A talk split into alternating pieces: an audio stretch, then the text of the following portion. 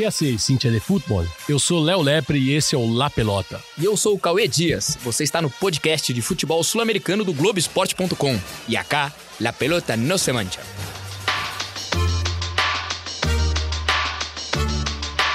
Yo me equivoqué y pagué. Pero. La pelota no, la pelota no se mancha. Abreu tiró.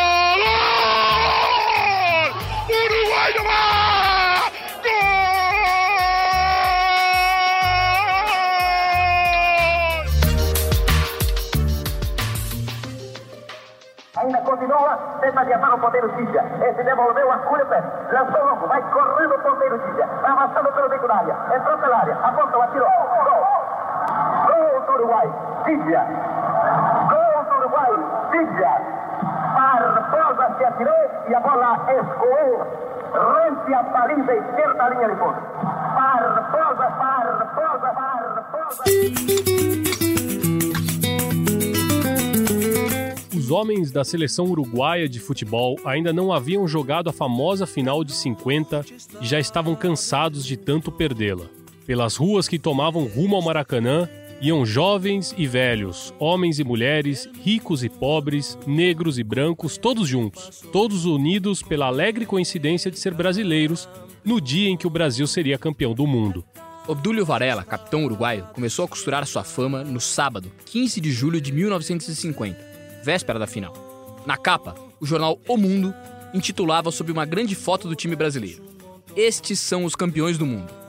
Manuel Cabageiro, cônsul honorário do Uruguai no Brasil, comprou 20 exemplares, distribuiu entre os jogadores antes do almoço e arrematou com o punhal. Meus pêsames, os senhores já estão vencidos. Odúlio Varela se fechou no banheiro que o Hotel Paysandu tinha reservado para os jogadores uruguaios e, bem sério, diante de seus companheiros, começou a urinar sobre o inconsequente jornal. 30 anos depois, Obdúlio reconheceria que, se jogássemos 100 vezes aquela partida, perderíamos 100 vezes, mas ainda não admitia a rendição. Abre aspas. Nunca perdi uma partida antes de jogá-la. Fecha aspas. O dia em que o Brasil entardeceu chorando, amanheceu com um sol radiante. Um desfile caótico, colorido, ia transformando o Maracanã às pressas e um sorriso amplo. Tinham um encontro com a glória. O ônibus uruguaio atravessou a multidão como um caixão que cruza o caminho de uma festa. Desde o meio-dia, o Brasil depositou todo o seu delírio no estádio. O Rio de Janeiro ficou deserto, ninguém nas ruas, ninguém nas praias. A vista estava enfocada no Maracanã, e eram as ondas radiofônicas, o especial e infinito cordão umbilical que distribuía emoção pelo país. Pelé tinha 10 anos e escutou o jogo com sua família em uma humilde casa em Bauru. O rei Juan Carlos da Espanha tinha 12 anos e não tem a ideia do que ele fez nesse dia. Os pais de Emílio Butraguenho não se conheciam ainda. Minha mãe estava grávida do meu irmão e ainda faltavam 5 anos para eu nascer. Uma pena, não pude ir ao estádio, ao Maracanã, descomunal templo futebolístico de 800 metros de perímetro, construído para a ocasião. Palácio de paixões, colossal tumba onde no final da tarde estaria sepultada a alegria.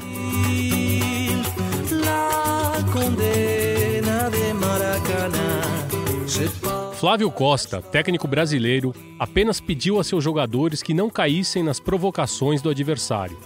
Ouviram gritos de ânimos, palmas e incentivo. Estamos prontos, alguém disse. Vamos para cima deles. E o Brasil foi com Barbosa de goleiro, Augusto, Juvenal e Bigode na defesa, Bauer, Danilo, Zizinho e Jair no meio-campo, Friaça, Ademir e Chico no ataque. Seu desenho tático seguia a moda europeia. Jogavam no sistema WM. Era teoricamente impossível jogar melhor que esses 11 homens que haviam chegado à hora da verdade. Eles sabiam que eram superiores. Mas como não estar nervoso? Tinham que cumprir com o último trâmite dar a última grande exibição. Os cravos da chuteira eram de couro e tocavam a música do futebol no chão. Lá, no final do corredor, um feixe de luz indicava a saída do túnel.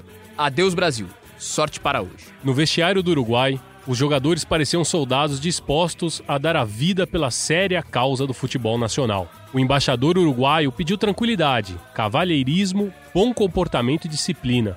Pediu, enfim, que eles não manchassem o espetáculo, porque o Uruguai tinha uma péssima tradição futebolística no Brasil. Juan Lopes, o técnico, respeitou a tradição organizando a defesa com quatro homens em linha.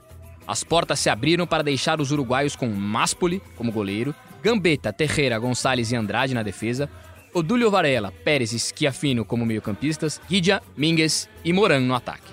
Estes foram os 11 escolhidos que no final da tarde inauguraram a Garra Rua, definição que desde aquele dia e para sempre identificaria universalmente o futebol uruguaio. A seleção uruguaia caminhava pelos longos caminhos subterrâneos do grande estádio até que Obdúlio encontrou a forma de dizer que não estavam ali em uma missão diplomática. Sua voz era grave e todos pararam para escutá-lo. Agora vamos jogar como homens, disse. E completou. Nunca olhem para a arquibancada. A partida se joga aqui embaixo. Eles são 11 e nós também. Esse jogo se vence com Los Huevos na ponta das chuteiras. Os jogadores começaram a subir os 23 degraus que levam ao centro verde do incendiado Maracanã. Tchau, Uruguai. Para você também, meus melhores desejos.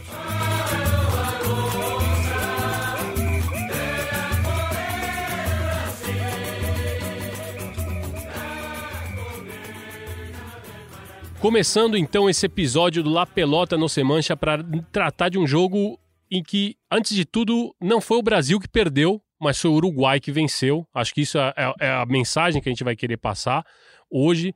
Dia 16 de julho de 2020, já são 70 anos daquele Brasil 1, Uruguai 2. Vitória que rendeu aos uruguais o segundo título, ou o quarto, não sei, a gente vai, vai discutir, eu quero ouvir a opinião do Petiço depois.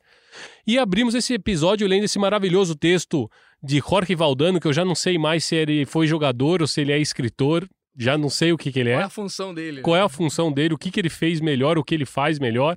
O texto se chama La Derrota Mais Grande del Mundo e que não termina ali, né? A gente deu uma encurtada, ele segue é, ele continua, ele descreve um pouco mais a partida e vale a pena, tá na página dele na internet, é um primor de texto e a trilha sonora é do famosíssimo murgueiro oriental Tabaré Cardoso e se chama Barbosa e tem esses trechos bem bonitos que ele fala cuidar los palos Barbosa, cuidar los palos del arco de Brasil e que depois ele até fala é queima los palos Barbosa porque existia toda uma uma, uma, uma uma lenda de que Isso. o Barbosa queimou. Teria queimado, né, num, num, churrasco, eventualmente. Tinha, enfim, tinha feito uma fogueira com, os, as traves do Maracanã de 1950. Já está falando Petiço. Buenas, Petiço Dias. Buenas, Colimbalepre. É, eu acho que é, eu, a tônica é muito a que você descreveu. Acho que a gente tem que falar. A gente que é apaixonado por futebol aqui no Brasil ouve desde sempre a derrota do Brasil de 50.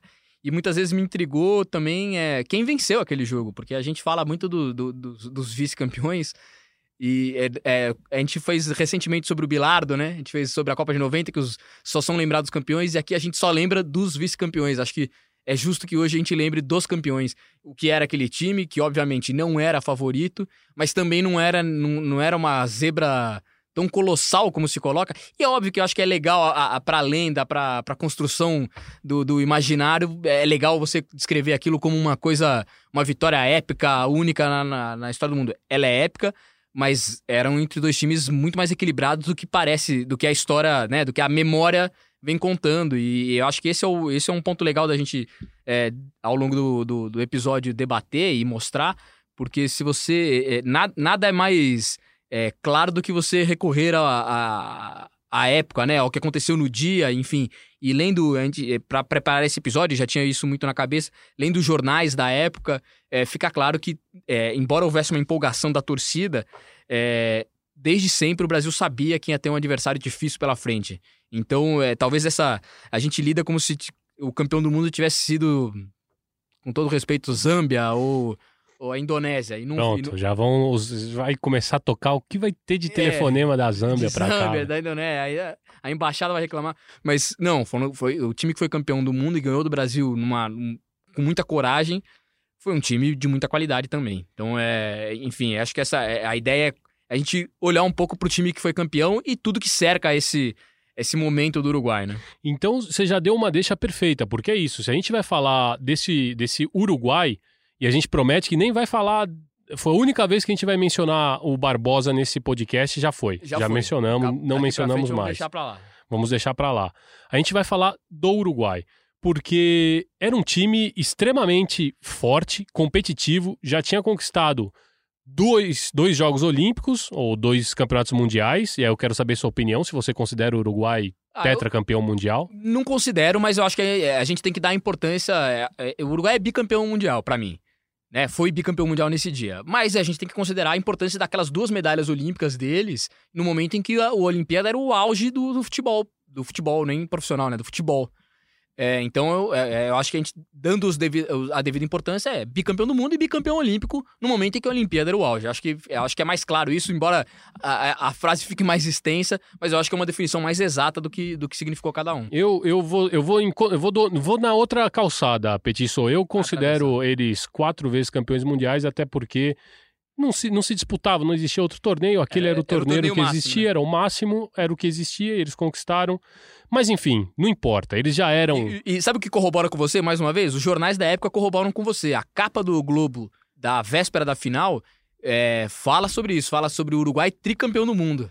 Já, já tratavam como Já uma seleção. Como tricampeão do mundo. Então os jornais da época vão estão com você. já era uma seleção completamente consolidada até no cenário é, nosso, ainda mais, né, no cenário sul-americano, eram os grandes rivais é, a serem batidos tanto por Brasil quanto por Argentina eram os uruguaios. O Uruguai era a seleção mais forte que se tinha aqui no Cone Sul. Era que tinha conquistas, né? Era que era que conquistas mundiais, era que tinha conquistas maiores. É, é- ela era Nos próprios o- campeonatos sul-americanos. batido, como você descreveu, era isso. E nos próprios campeonatos sul-americanos, nos desafios entre países que, né, naquela época, é, ele é, eles eram sim a referência, né? Porque os argentinos, eles tinham isso até eh, escutando recentemente um, um, um episódio do podcast Era Por Abajo, um, pod- um podcast feito na Argentina pelo Andrés Burgo, Alejandro Wall e Ezequiel é- Fernandes Murs, que é um trio fantástico e um- um podcast. Talvez Aulas. O, o segundo melhor da América Latina. olha. talvez o segundo melhor da América Mito. Latina. e eles tratavam exatamente isso, porque era, era a Argentina, ela se dizia a melhor seleção do mundo, eles se diziam os que praticavam o melhor futebol, mas eles nunca conseguiam comprovar isso, nem em campeonatos mundiais, nem em, em- nem a nível local, porque os uruguaios geralmente via de regra existia claro um equilíbrio um pouco maior, mas via de regra eles davam coça nos argentinos. E antes daquela Copa do Mundo aqui em 1950, dois meses antes, existia a Copa Rio Branco e que era disputada por Brasil e por Uruguai. Era um desafio, eram jogos é, um ano no Brasil, um ano no Uruguai, você, né? Dois jogos, Dois só, jogos, só alternava o país que sediava, mas eram dois jogos feitos no país sede. No, no país sério, isso. É, Por exemplo, sei lá, em 2020 seria no Brasil, jogavam duas vezes no Brasil. Em Isso. 2022, jogavam duas vezes no Uruguai e ia valendo essa taça. Isso. E naquele, naquele ano, né, em 1950, dois meses antes da final da Copa do Mundo, é, o Uruguai vence o primeiro jogo no Pacaembu por 4 a 3 O Brasil vence o segundo jogo é, em São Januário por 3 a 2 E aí eles precisaram pela primeira vez se forçar a um terceiro jogo, um jogo de empate, também realizado no Rio de Janeiro, que deu o Brasil por 1 a 0 Mas acho que só isso diz muito do equilíbrio, Equilíbrio- É isso, é desse- esse- dessas duas seleções. esse é o Era um- ponto. E nós estamos falando de dois, três meses antes da Copa. É, é, o- é disputado em maio. O Uruguai, o Uruguai, ele só trocou um jogador daquele time que, da- que, que jogou Joga essas, essas três, partidas. três partidas. Ele só troca um jogador por time que entra no final da, da Copa do no- Na final a gente vai tratar que não é exatamente uma final, foi um quadrangular, a É, gente vai tratar mais No adiante. último jogo da No Copa. último jogo da E é- e Copa. É uma final, né? Assim, Não deixa de ser uma final, ser uma né? final. E, e era um. E até o próprio contexto é, político, né? O próprio contexto social do Uruguai também era diferente do que a gente, do que a gente tem hoje. É, o Uruguai era uma, era uma referência também a- como país, é, também em termos, não só no termos, em termos de futebol, em termos de sociedade. E quem ajuda a gente a contextualizar um pouco isso, como era o Uruguai da, da década de 50, é o Jorge Sávia, jornalista que já apareceu na última, no último episódio aqui, grande jornalista, muito experiente, foi editor do jornal Eu País, lá no Uruguai, e ele conta pra gente um pouquinho do que era esse Uruguai país nessa, nesse momento. Es decir, Uruguay, por ejemplo, como podía ser Argentina, incluso Brasil, eran el ombligo del mundo, alejado de los conflictos bélicos eh, en el viejo mundo, en Europa, eh, y además tenía un poderío económico, val- vale decir que por los años 50, por ejemplo, el peso uruguayo era más fuerte que el dólar, porque Uruguay exportaba carne a Europa, eh, era, era, una potencia económica. No en balde se le llamó la Suiza de América. Bom, a gente ouviu o Sávia aí falando, e, e só pra gente entender um pouco mais o que era esse momento do Uruguai, é, o Uruguai era, era governado por Luiz Batlle Beres, que é de uma família tradicionalíssima, de, foram, na mesma família saíram quatro presidentes do Uruguai. E, e- e saiu até uma corrente política uruguaia, que é o batlismo. Batlismo. porque o, o, o, tio dele, enfim, tem o primeiro presidente da família em 1800 e alguma coisa, 1860. Depois, no começo do século passado, vem o principal formulador do batelismo, que é Battles e Ordonhas, que é Batley e Ordonhas, que é o, é o tio desse presidente que governa em 47, assume, e governa até 50, e, e, e surge como novo batlismo, né? É, e o que, que era o Uruguai nessa época? Era um país que depois da Segunda Guerra havia saído muito bem da Segunda Guerra, exportando muito dos seus produtos agrícolas, no momento em que o mundo precisava. E, e, e trans, transformando isso, trocando isso por industrialização. Era muito, era uma coisa muito desse momento, estava né? acontecendo em toda a América Latina, mas com um detalhe: o batlismo ele, ele pros, o, o para os rivais ele era populista, para os defensores ele era popular. E, e, o ponto é que, embora fosse populista, ele divergia de quem, dos dois principais é, componentes dos vizinhos, né? Peron e, e, Vargas, ele tinha suas diferenças com ele, talvez, é, aí de novo evocando os defensores, por, por ter uma visão mais democrata da, da de como de, da, da, sociedade, do processo, do que, do que seus do que, dos populistas que viviam ali, né, em Brasil e Argentina, que comandavam Brasil e Argentina, enfim, que tinham poder em Brasil e Argentina. Então ele, é, e isso dava muita força política para ele, era um cara muito popular, tanto que um pouquinho depois o Uruguai até muda, é, muda um pouco de sistema, o Uruguai é governado por um, por um é, governo aberto de nove pessoas, que incluía oposição e situação, não tinha um presidente claro, é, e de alguma forma os historiadores acreditam que isso foi feito até para diminuir um pouco esse poder dele, que ele era muito forte, muito popular, né? Então, só que ao mesmo tempo, e, e, isso alguns historiadores vão denominar como Uruguai feliz, essa, essa época, né? Ou seja, estava ganhando, estava entrando dinheiro, estava se criando é, industrialização no país, tinha emprego para todo mundo. Isso depois, olhando historicamente, depois vai gerar uma certa, uma grande dívida para o Uruguai que vai tornar, vai gerar inflação, enfim, começa um processo que... É, é começa mas, a caminhar para trás. Mas a gente tem visto muito isso de gráficos é. É, nesse momento, mas talvez ali fosse o platô, fosse o momento que tivesse chegado no topo, o, o país funcionava bem, e obviamente iria pagar por algumas coisas depois lá na frente, mas esse é o Uruguai, e aí, e aí a gente estava conversando e me parece até um pouco similar. É, tem historiadores, como eu falei, que falam de Uruguai feliz. É, a Suíça da América, Suíça como da o próprio Sávia disse no o, áudio. O, o presidente é, Julio Sanguinetti, que depois, que era um, era um defensor do batlismo, era um jovem na época, depois foi ser presidente na década de 90, ele lançou um livro mais recentemente, que era o Uruguai do Otimismo, ou seja, o Uruguai estava olhando para o futuro com um sorriso, né? Parecia que tudo ia dar certo. E mal comparando, me parece que essa a, a, o Mundial de 50, a Copa do Mundo de 50, tem um efeito para eles que vai ter, de repente, a Copa do Mundo de 62 pra gente, de 58, que é aquele momento que o Brasil é o Brasil da bossa nova, é o Brasil se desenvolvendo, é, e aí você coroa, né, essa, essa conquista mundial. Parece que Parece que tudo vem a calhar. Esportivo, é, o claro. êxito esportivo resume tudo que o país está vivendo nesse momento.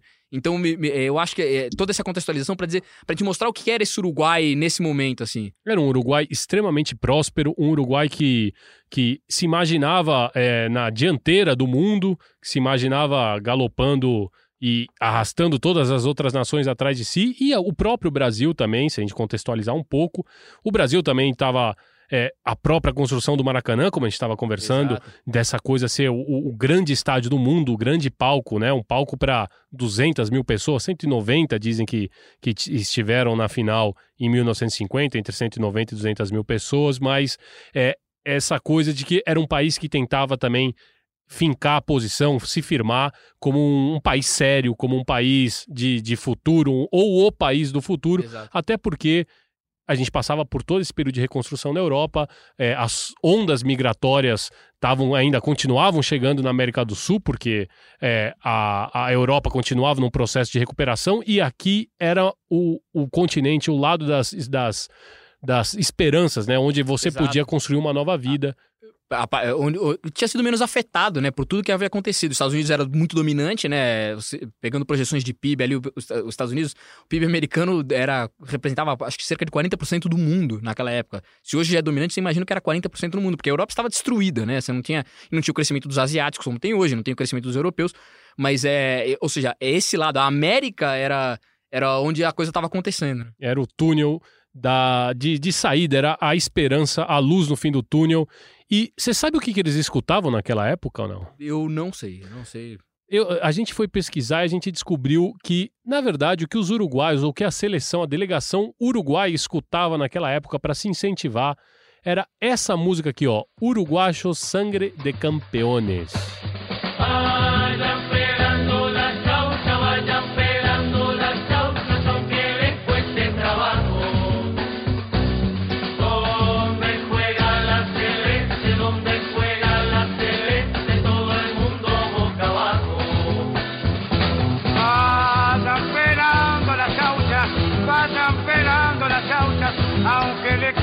Abajo.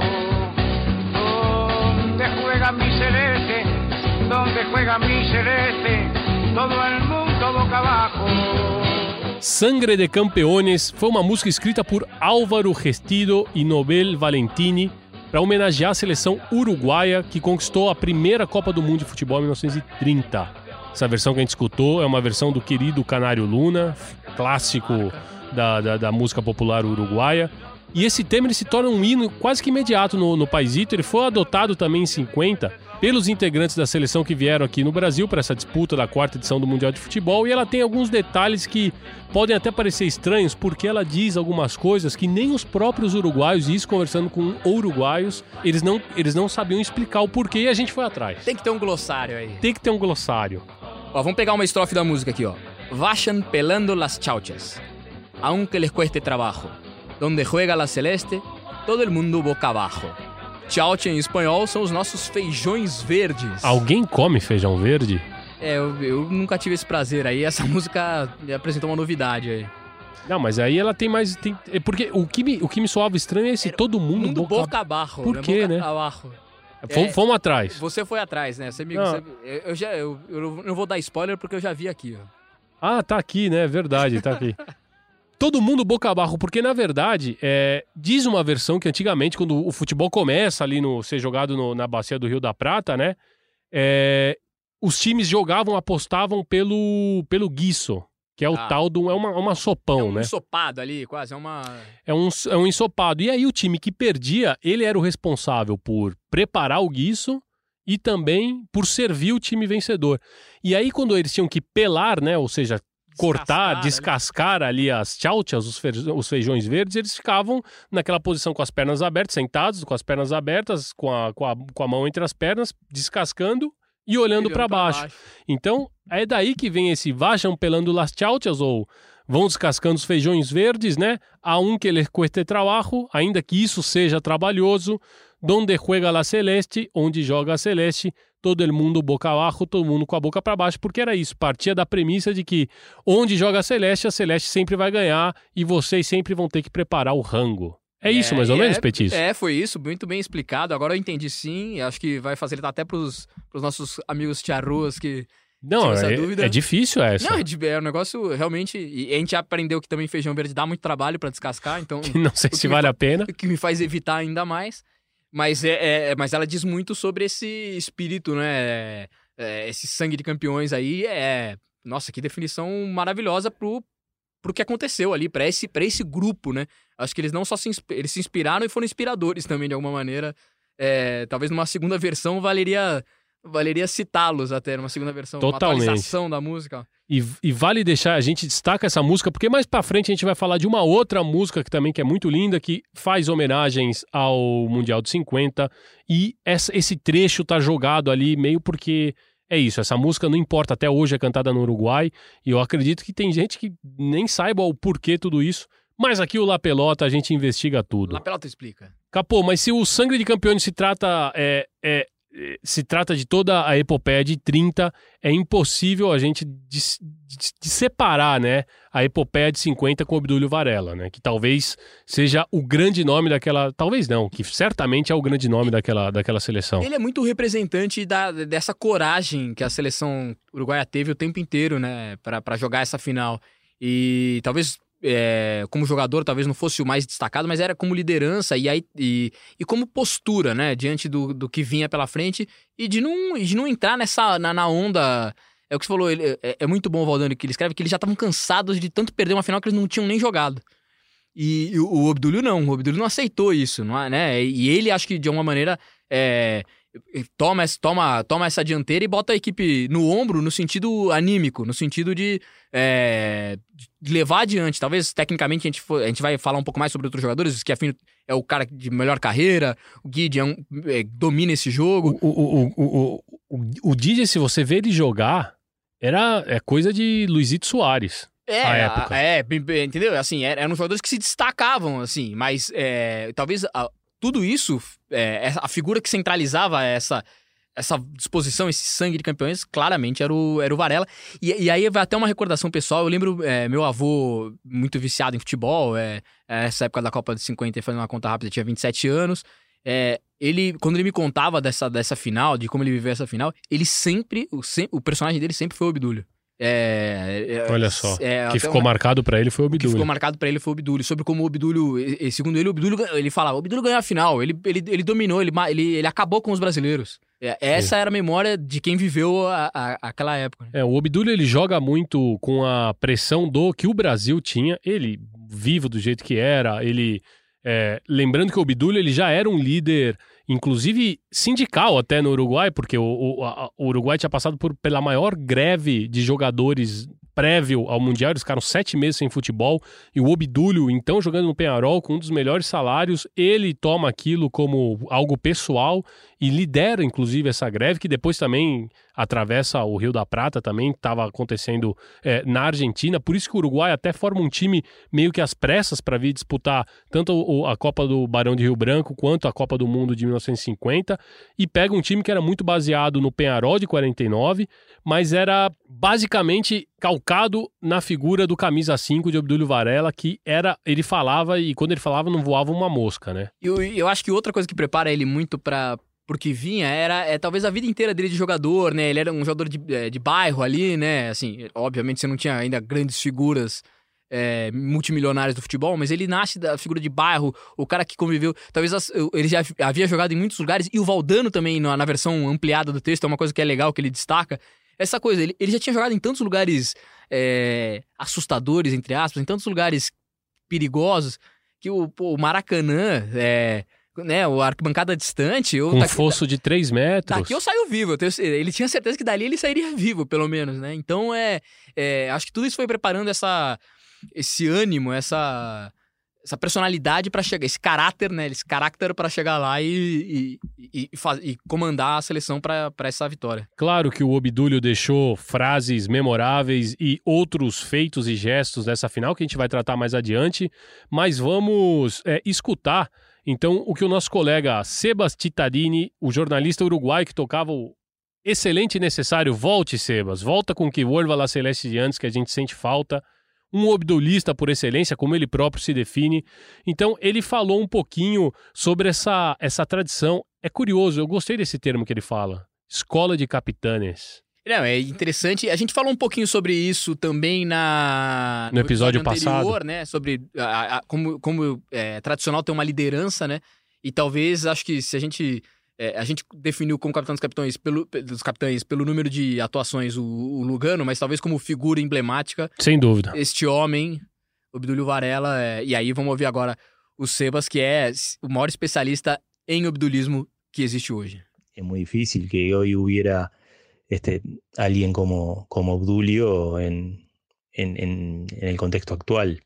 Pero sin embargo siempre aparecen jugadores que, muestran esa, esas características de liderazgo, de entrega, de mística, eh, asociadas ¿no? a, una, a, una, manera particular de, sentir el fútbol, este, que bueno, que, no es... Eh, no significa que sea mejor que, que otras, ¿no? Pero, pero bueno, cada país tiene, tiene este, una manera, una filosofía, una, forma de, entender y de sentir el, fútbol. Entonces, bueno, hay, como algunas cuestiones que, se le piden al jugador uruguayo. Este, y, bueno, entonces asociado a eso hay hasta una cierta, eh, entre comillas, escuela de capitanes que hoy tiene a Godín, que a su vez, eh, bueno, es, un, heredero directo de, de Lugano y seguramente sea un, un transmisor de esos valores a, a quienes vengan luego.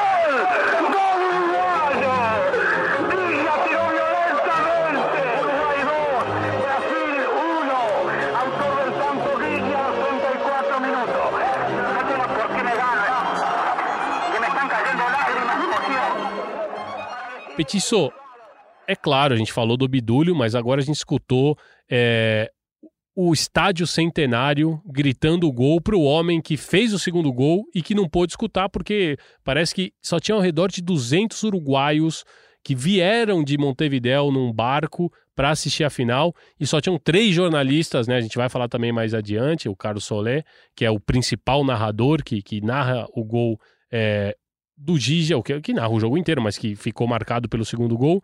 É, mas é muito curioso porque o Gigi tem uma coisa meio. Ele falece exatamente um dia após 65 anos. É uma coisa tão, tão marcante assim, É, né? ele, um dia, ele foi o último jogador de que disputou aquela dos dois plantéis, tanto de Brasil quanto Uruguai, a, a falecer. Ele faleceu no dia 17 de julho de 2015, exatamente um dia quando o Uruguai ainda festejava 65 anos do feito do Maracanaço. Fui- na época em que aconteceu isso, a gente escrevendo né, texto sobre isso, é, é- é muito, muito, é, muito especial, né? Que o cara de- dessa data tão que ele próxima, decida assim. abandonar a vida nessa data. É, Porque eu, eu, eu acredito que tem gente que decide abandonar. Talvez tenha sido isso. Pô, é, acho que a tua explicação é melhor. Ele decidiu, assim, falou: "Ah, acho que agora é- isso é uma data simbólica, vale a pena. É, e sobre, e sobre, primeiro sobre os uruguais que estavam aqui, também nessa- nesses jornais, assim, a gente en- encontrei é, um recorte do domingo à noite. Parece que domingo à noite teve uma confusão na porta de um hotel, logo depois da final. Porque os uruguais estavam comemorando, eram poucos uruguais que estavam lá. E, e o jornal descreve que, muito, muito respeitosamente, eles estavam lá comemorando. Só que aos, com- aos poucos vão chegando brasileiros que estavam hospedados no hotel e tinham ido ao jogo e vão voltando pro hotel. E ali começa uma discussão, enfim. Eu sei que no- naquele dia ainda tem- teve caso de polícia, ainda teve, teve uma. Hotel Paysandu, lá Era no bairro é, do não, Flamengo. E, e eu, não, eu não sei se exatamente era o Hotel Paysandu, era um hotel na, na- no centro da cidade. Ah, tá. Eram torcedores Ok, uruguaios. Entendi. Que é, estavam hospedados nesse estavam hotel. hospedados Certo. lá. E, provavelmente desses. Com certeza dentro desses 200 aí. E aí retorna, parece que tem aí. O, jo- o jornal diz lá que são comerciantes paulistas que retornavam do Maracanã também. Ou seja, a gente tinha ido de São Paulo pra lá. E aí, outra, lembrando outra coisa, só pra gente entender o que é a época, é, a capa do jornal do dia da final. É, um dos destaques da capa é, a- é construído mais um trecho da, da Via Dutra. Mais um trecho. Mais um trecho, ou seja, a, a rodovia ainda estava sendo, né, do que viria a ser a Via Dutra aqui, É. é, ainda tava. E, e tava saindo do Rio de Janeiro ainda, não tava entrando na- já na Serra, tava saindo do Rio de Janeiro a construção. Então, só gente entender como era essa ligação, né? Como com- com não existia ainda... a Via Dutra. Mas vem cá, e você também teve nesse jogo de homenagem em que o Didia escutou o gol gritado pelo centenário, Não né? estive em 50, Não esteve em 50. mas estive nesse jogo, eu também pude ouvir. é, o Foi ce- Foi dois anos antes da morte dele, em 2013, só pra te refrescar a Isso, não, memória, foi é em isso? novembro de 2013, é, foi um jogo no centenário. Eu, eu, eu tava lá porque foi Uruguai e Jordânia, era o jogo que classificou o Uruguai pra Copa de 14. E ali o Uruguai é, seria o último classificado pra Copa. Então, naquele dia, né, à noite, quando terminasse aquele jogo, estavam, estariam definidos todos os 32 é, países que viriam pra Copa do Mundo no Brasil. A gente foi lá justamente nessa matéria. é, o repórter era o Abel Neto. E, e a gente chegou muito cedo porque desde antes já se anunciava, ó, hoje vai ter uma, vai ter uma homenagem ao Guidia, é, vamos, é, o- o- era uma, uma ação comercial também da Alf com um patrocinador, mas a ideia era que todos chegassem muito antes ao estádio para que ele pudesse, o estádio estivesse cheio antes e que ele pudesse gritar esse gol, é, pudesse ouvir esse grito de gol, e aí ele é exibido, né, no, no, no estádio. No telão do, no do telão, centenário. E na hora que a bola entra, Tem uma estádio- contagem regressiva. tem uma contagem regressiva e na hora que a bola entra, o estádio vibra para que ele possa ter ainda, né, para que ele pudesse ouvir é, o que ele provocou com aquele gol. É, se teve o silêncio do Maracanã, ele pôde ouvir o centenário. Foi uma homenagem super bonita.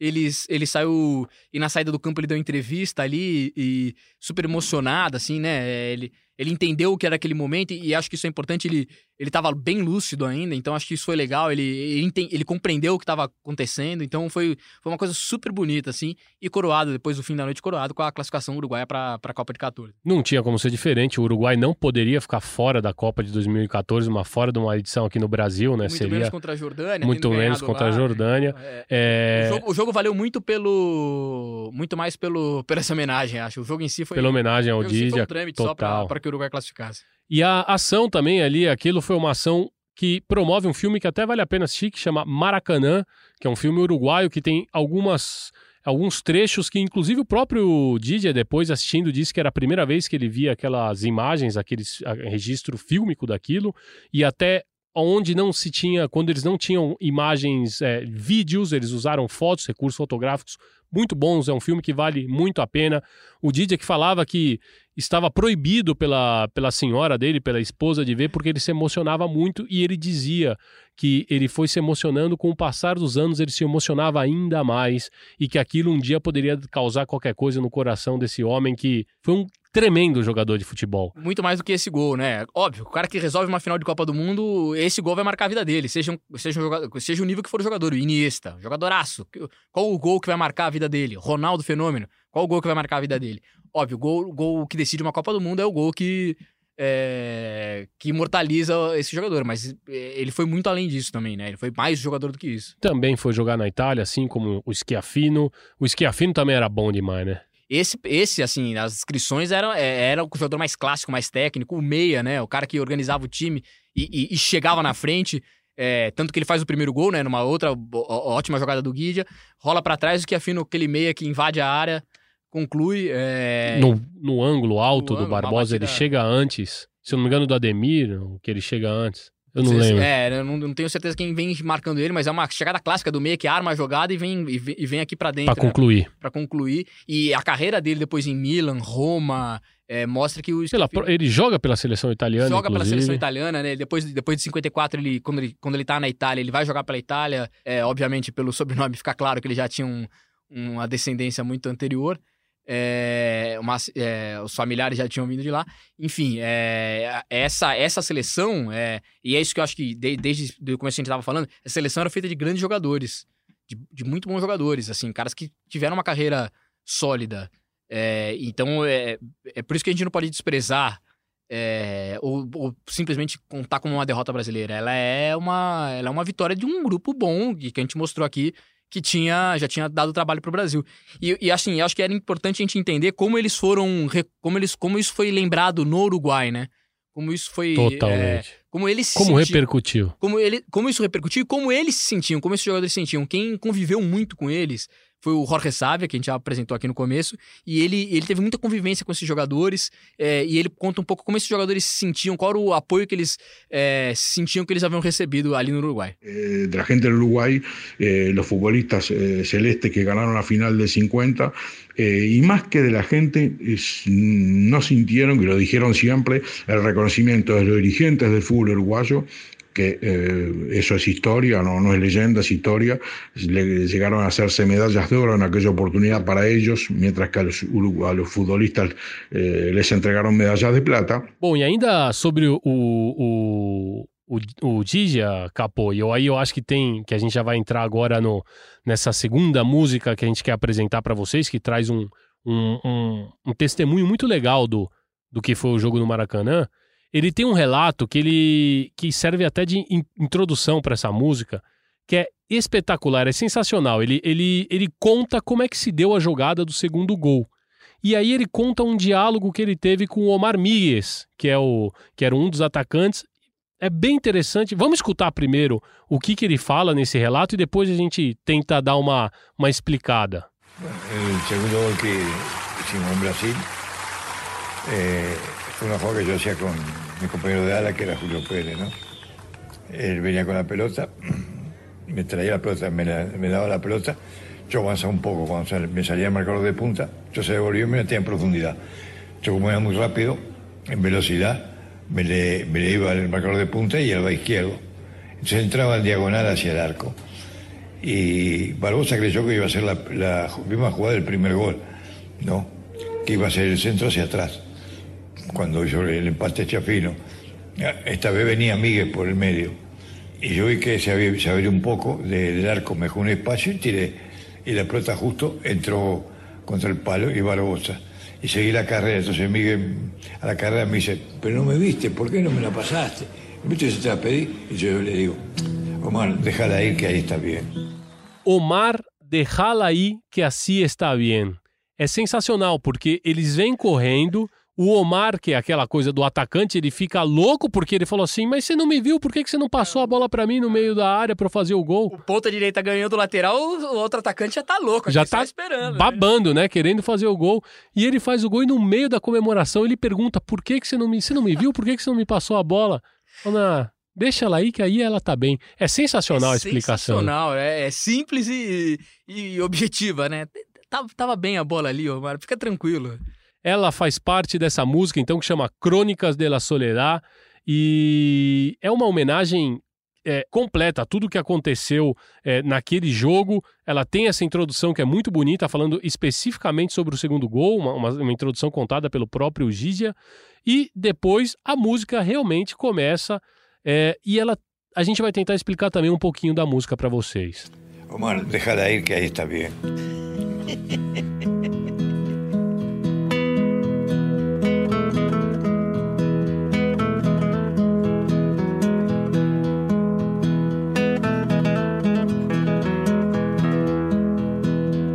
hasta que el escenario desbordante, bajo una verde y amarela bacanal, con un sueño de canuto en los botines, llegaron solos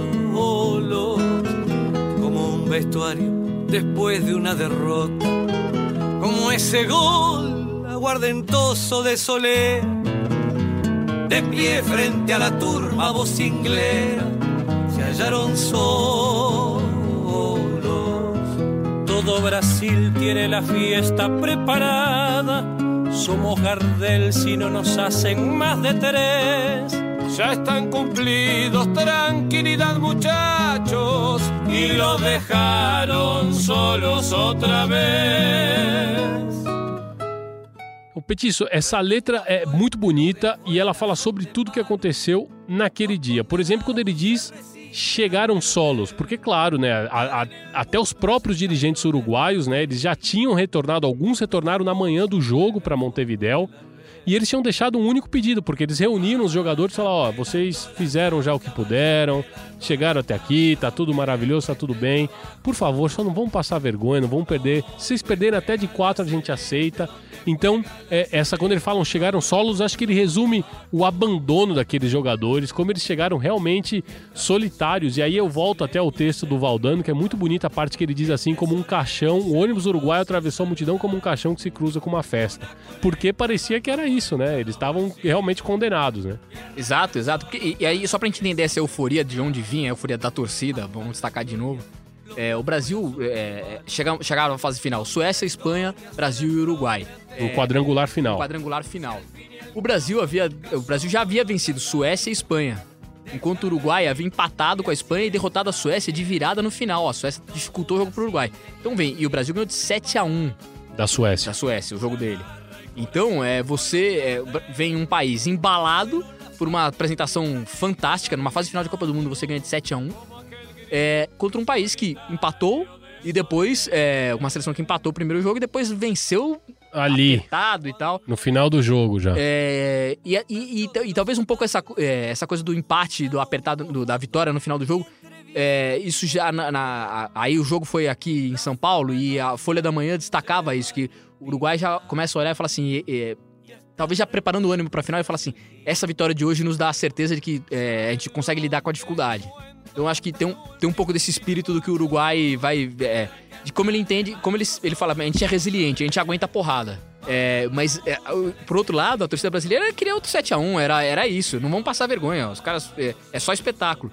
Vale destacar que para os jogadores brasileiros não tanto, né? Assim, também Total. Esse, esses destaques mostra o Flávio Costa, o treinador da seleção, ele na, na, na nos, nos, jornais da véspera ele falava, ele falava, a gente sabe, quando começou essa fase final a gente sabia que Suécia, Suécia ia apresentar uma dificuldade, Espanha um pouco maior, mas que o nosso rival é o Uruguai. A gente sabe disso. Vem o jogo mais difícil aí pela frente. Então, é, é, bom a gente só separar um pouco dessa, o que é a euforia do público. E da imprensa, e, da imprensa, e dos políticos. todo mundo a fila para fazer, o, o, discurso do prefeito no, no, Maracanã. Que condenou, que obrigou a seleção a ganhar a aquele ganhar, jogo. Os jogadores sendo acordados de manhã por, por, por, por campanha política para, né, pra, é, que, que estava acontecendo no Brasil, campanha presidencial. É, enfim, separar esse.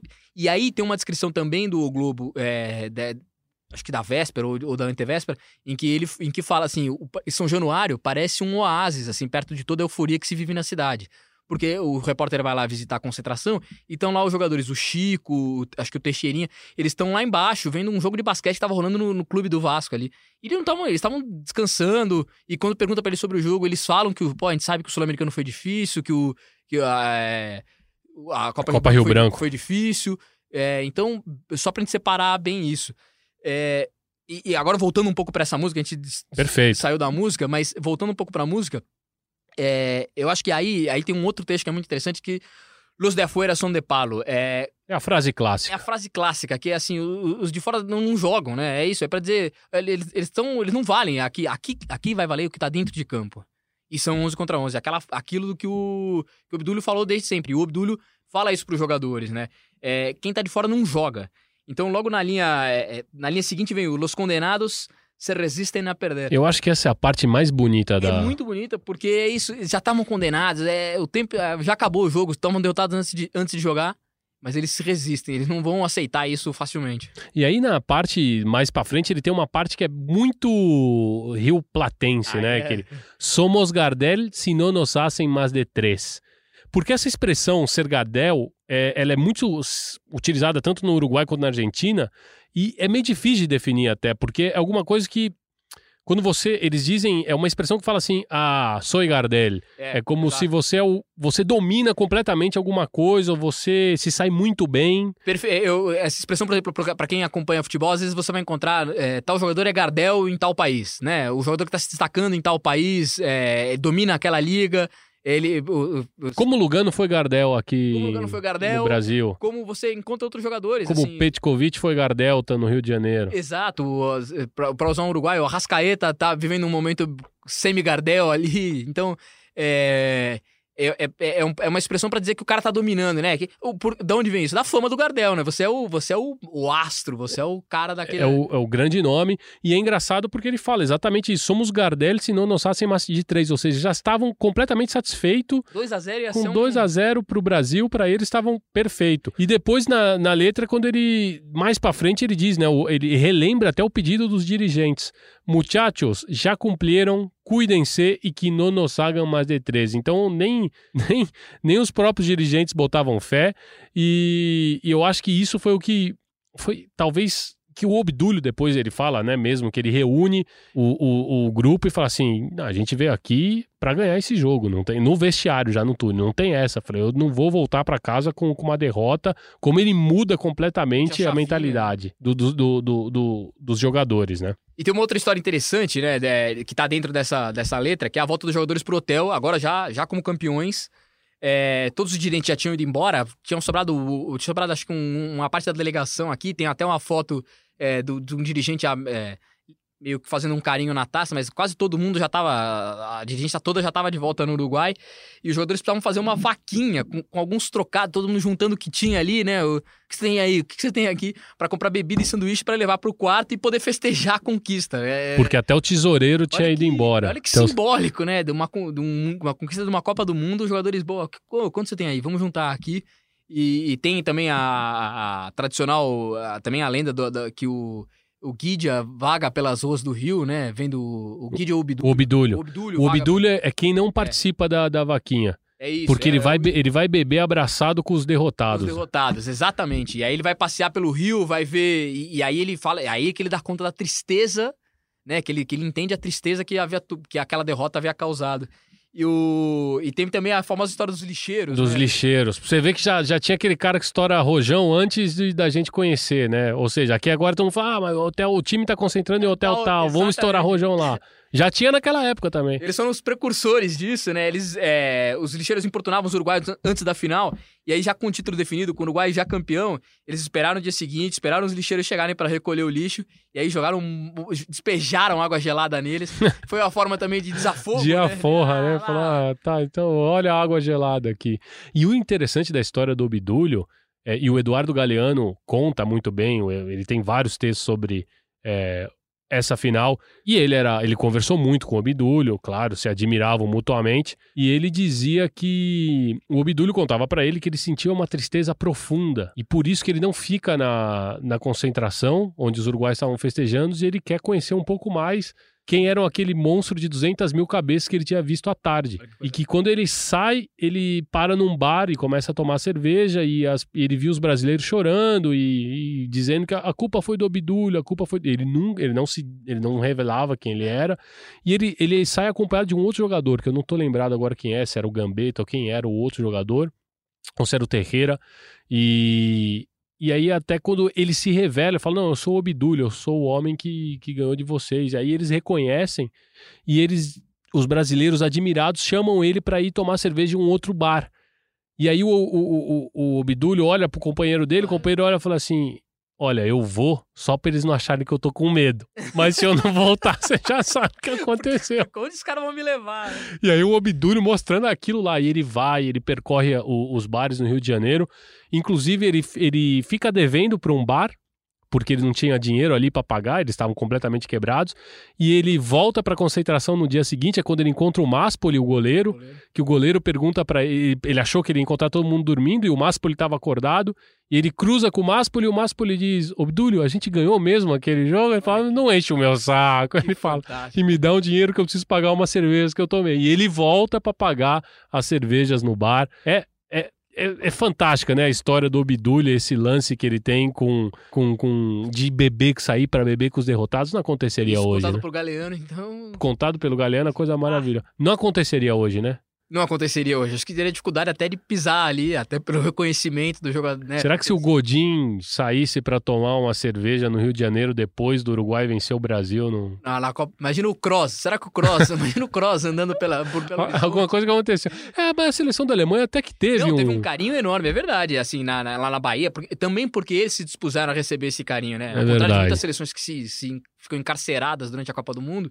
Eles estreitaram. Eles conseguiram criar lá uma relação com a seleção brasileira que a gente foi derrotado um vexame, a gente foi humilhado pela seleção alemanha e ainda assim tinha carinho porque a gente entende, é, não, não houve arrogância, é, a seleção continuava aberta. A, houve respeito. Povo, houve respeito, a seleção continuava, os alemães continuavam abertos ao povo é, a, a, região ali, né, da, na Bahia, no sul da Bahia, onde eles estavam hospedados. Inclusive, esse respeito que você falou é legal porque o Sávia, ele, ele homem que teve contato próximo com, com os campeões de 50, o nosso amigo jornalista colaborou aqui, ele vai contar um pouquinho dessas histórias que, que, que surgiram nos churrascos que ele teve com os campeões de 50. Eh, yo compartí mucho tiempo, con, con, tuve la de compartir mucho tiempo con aquellos jugadores, digo, obviamente después, después de retirados, y y lo que, se, que lo, eh, lo, que sentían ellos es que eh, había sido, sí, eh, una, un, una, gran conquista porque siempre valoraron, siempre, siempre. Yo compartí eh, cenas, comidas, almuerzos, asados con esos jugadores y aún, aún eh, en la charla espontánea entre ellos, cuando, se, cuando, cuando a veces un vino o el alcohol alegra el alma, eh, nunca, nunca dejaron de sentir respeto y admiración por aquellos rivales a los que les ganaron. Es decir, siempre tuvieron una gran admiração e por isso lograram hasta um sentimento de amistad realmente com eles. A gente ouviu aqui o Jorge Sávia, né? E é, é, acho legal isso aí do respeito que eles mantinham entre os jogadores, né? Acho que é uma época, é, talvez entendendo um entendendo o lado do outro ali, é muito muito legal que eles tenham esses laços tenham se mantido de alguma forma, porque eles são personagens de um jogo histórico, de um jogo para sempre, um jogo eterno. E, e, e acho que talvez isso deixe eles numa um clube, um clube que é só deles. Né? E os maiores vínculos de amizade, os maiores demonstrações de afeto e carinho com os brasileiros derrotados foram dos uruguaios. Foram dos uruguaios. É, é o, a, a, talvez o, o, povo brasileiro não teve. E aí, normal da paixão, é, da passionalidade, mas não teve o carinho de botar embaixo do braço e falar assim: calma. Vai, ah, vai é dar tudo jogo, certo. É, o, esporte, o esporte mexe com isso mesmo. In, inclusive, os, os, os, brasileiros eles iam ao Uruguai regularmente. E aí, eu vendo, assistindo né, é, documentários para montar, para a gente montar esse, esse roteiro, era interessante como eles iam, eles eram recebidos com churrascos, com festas por lá, eles se sentiam super bem e os uruguaios também vinham. É, existia uma troca entre, entre esses senhores que era uma coisa demais, né? Demais. Muito, é muito muito interessante você você perceber como realmente, de repente, o consolo tá em onde você não. Em quem te deu, é, em quem você menos espera, em quem, quem te você derrotou. menos espera, em quem te derrotou. Mas aí o Sávia também ele tem uma teoria muito interessante sobre o Maracanaço. Eu acho que vale a pena a gente, a gente escutar. E ela é difundida, né? Assim, é- é- ela, ela é, é advogada por, outro- por muitas pessoas no Uruguai. Então vamos escutar o que ele acredita que ajuda a explicar um pouco a hegemonia brasileira que veio durante os anos. Que veio, né? Nos anos após o Mundial de 50 e essa demora que o, que o futebol uruguaio teve em se modernizar, que está acontecendo recentemente, como a gente viu no episódio anterior. Vamos escutar o Sávia. Eh, paso de los años siempre se, se dijo acá en Uruguay, yo creo que es real, que eh, a- se revivió aquello, lo que fue aquella, aquella, aquella gesta de los celestes, se revivió más veces en Brasil, porque a Brasil le sirvió para reciclarse, redinamizarse y ser lo que fue gran potencia del fútbol mundial como lo ha sido y lo sigue siendo hoy, le sirvió más eh, el 50 que, lo- que- que- que al propio Uruguay. Yo en lo personal, por razones familiares, tengo una anécdota, ya por el año 52 yo era niño, pero, pero compartía los entrenamientos de Peñarol y, y en, un- en una, en una práctica, en un entrenamiento, eh, Odulio Varela eh, rezonga que afinó por su ascendencia natural, diciéndole, Pepe, ¿qué está haciendo? Porque estaba ensayando una nueva jugada. Y es que Afino eh, le contestó, "Eh, estoy haciendo eso, una pared, una tabeliña, eso que hacen los brasileños. Y Obdulio, con su ascendencia, su voz arroz, le contestó, le contestó eh, los que ganamos fuimos nosotros. Eso de alguna manera dice eh, cómo encaró el fútbol uruguayo el, el post-50. Esto es eh, con orgullo eh, eh, y tal vez con, con un sentimiento de inamovilidad en cuanto a sus posibilidades. Este, y eso fue retrasando su dinamización, eh, reitero, y su modernización en la historia. Petiço, acho que é isso. Acho que o Sávia arredondou bem aí, né? Olha que exemplo, né? E que ele viu de perto ali. É, é isso. É, acho que é como. E, e aí foi importante, talvez a porrada tenha sido importante pra gente olhar e entender o que faltava pra gente. Isso, de alguma maneira, pode ter prejudicado o Estancou o Uruguai. com o Uruguai. Aí isso vai entrar em outras questões, como a gente falou, a economia também começa a piorar, os jogadores começam a. a- a- o futebol começa a, a se tornar mais internacional, você vai. Os jogadores começam a sair um pouco mais. Não, e o uruguaio mesmo vive sobre essa hora de que só se pode ganhar como se fosse o Obdúlio Varela, puro evo, de que é fazendo. Botando a bola é embaixo do braço, né? E aí, e, embora tendo grandes jogadores ainda, talvez esse espírito tenha. De alguma maneira possa ter atrapalhado. O Sábio é um cara que viveu muito isso, então. É. Baita jornalista. E, então acho que ah, faz sentido, faz muito sentido tudo que ele, tudo que ele disse, porque. Até porque ele acompanhou, ele foi vendo como esse pensamento se instaura e, e aí é difícil você. E é difícil você lutar contra o resultado, né? Você fala assim, ah, não, vamos jogar, ó, vamos tocar mais a bola. Não, peraí, tocando a bola, a gente, quem tocava a bola era o Brasil e perdeu. É difícil você lutar contra isso, porque você entender que, ainda que você tenha ganhado com estilo, ele não necessariamente vai ser. O melhor a ser aplicado a ser no, no aplicado. seu Isso caso. pa- Isso, acontece com diversos times, né? Eles, eles, eles vencem e morrem, né? Eles vencem e perdem com o seu próprio. acreditando nessa, nesse ideal, assim, até você entender que você precisa mudar e, e evoluir. É o que está acontecendo agora com a seleção uruguaia. Para quem não, não entendeu, volte lá e escute o episódio anterior do La Pelota, o número 17, que a gente explica o porquê. E é isso, estamos indo embora. Petiço, vou te dar uma, uma. Vou fazer uma surpresa para você, porque a gente volta daqui 15 dias. E a gente vai gravar daqui 15 dias. Eu vou dizer para você vir com terno. Eu- Posso, posso comprar? Eu vou ter que comprar um novo, assim. Pode, pra- não, pra pode alugar. Pode alugar. É, só, só É por que- um. Por, É por às um- vezes fica sobrando, eu sou, eu sou pequeno, fica sobrando às vezes na minha mão. É difícil achar. vou fazer um no alfaiate. Então manda, direto. pode vir de terno que a gente vai ter uma entrevista promissora de alguém que já, já foi lido por nós aqui e, e chegou o dia. Eu vou, vou, tô preparado já. Muito bem. Então vamos se despedir deste que foi uma homenagem aos 70 anos da final de 1950, uma final que o Uruguai ganhou, não foi o Brasil que perdeu. E vocês vão escutar agora que vocês já conhecem, Crônicas de la Soledad. Hasta petizo. Hasta, a gente volta daqui a 15 dias, terno e gravata, como se deve. Retumba fuerte, los de afuera son de palo. Los condenados se resisten a perder. Para en el mundo se cayó la estantería. Cuando Barbosa vuelve al fondo de la red. Vayan pelando la chaucha, vayan pelando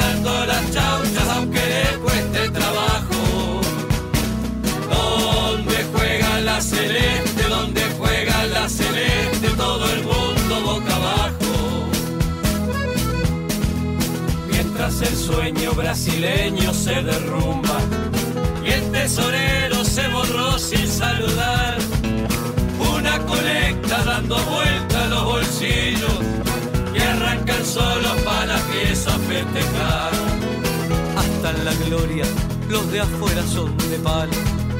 Aunque la historia se desplome ante sus pies, si al fin y al cabo nunca somos locatarios, déjala ahí, que así está bien. Todo Brasil tenía la fiesta preparada y a pura garra y corazón fueron Gardel.